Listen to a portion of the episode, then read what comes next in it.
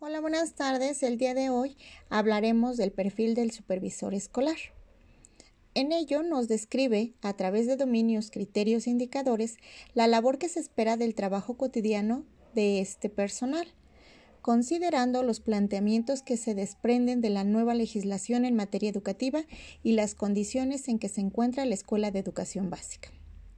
La supervisión escolar se constituyen una pieza clave para asegurar que se brinde el servicio educativo, para que todas las niñas, niños y adolescentes ejerzan su derecho a la educación y alcancen un desarrollo pleno. Asimismo, corresponde una visión de la función de la supervisión escolar enfocada a la atención personal, humana e integral de los alumnos, así como al logro de los aprendizajes relevantes para su vida presente y futura.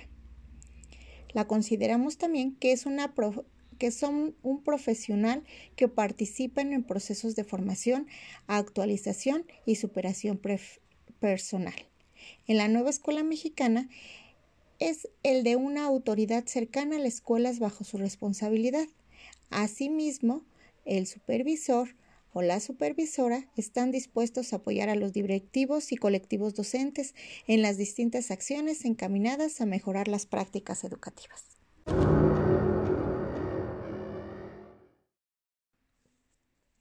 El dominio 1 nos habla de que una supervisora, un supervisor escolar que asume su quehacer profesional apegado a los principios filosóficos, éticos y legales de la educación mexicana.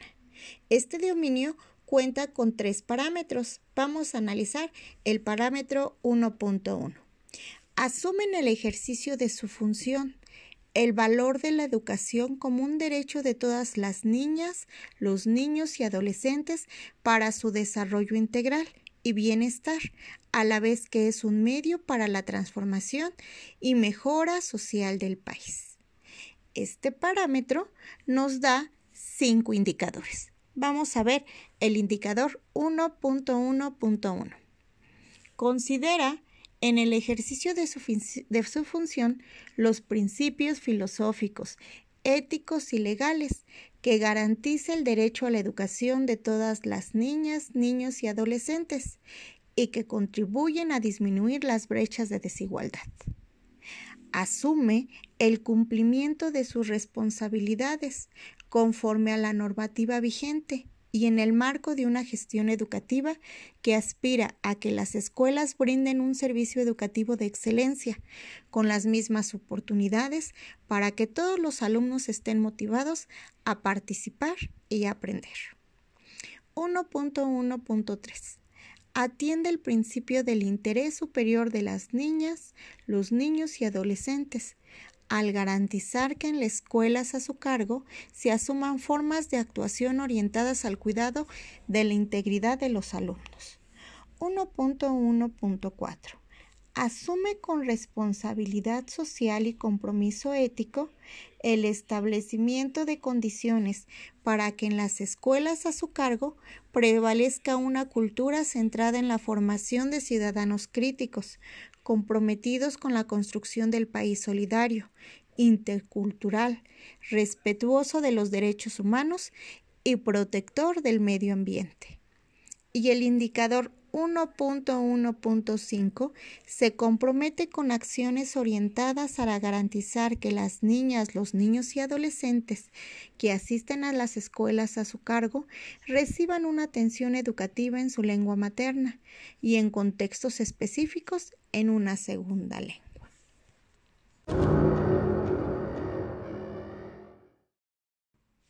En el dominio 1 en donde nos habla de una supervisora o un supervisor escolar que asume su quehacer profesional apegado a los principios filosóficos, éticos y legales de la educación mexicana, tenemos el parámetro 1.2, en el cual nos dice que impulsa que en todas las escuelas se establezcan relaciones interpersonales armónicas y pacíficas, centradas en la dignidad de las personas y el respeto a los derechos humanos. Ahí tenemos cuatro indicadores. Empecemos con el primer indicador. 1.2.1. Se relaciona con las comunidades escolares de los planteles de manera empática, respetuosa, imparcial y justa. 1.2.2 Desarrolla estrategias para que en las escuelas se fomente una cultura basada en el conocimiento armónico, la inclusión y el aprecio a la diversidad en sus diferentes expresiones. 1.2.3 Gestiona los conflictos interpersonales que se presentan en la convivencia diaria entre los integrantes de las comunidades escolares, con base en el diálogo, la normativa vigente y los protocolos de actuación existentes.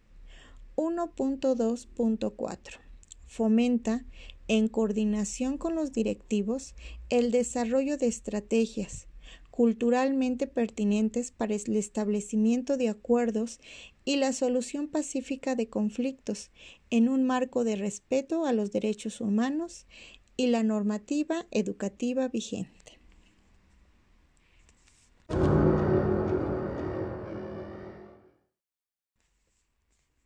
En el dominio 1, una supervisora, un supervisor escolar que asume su quehacer profesional apegado a los principios filosóficos, éticos y legales de la educación mexicana, tenemos el parámetro 1.3, que a la letra dice, asume su responsabilidad por capacitarse, actualizarse y superarse profesionalmente para fortalecer su práctica y contribuir a la mejora educativa.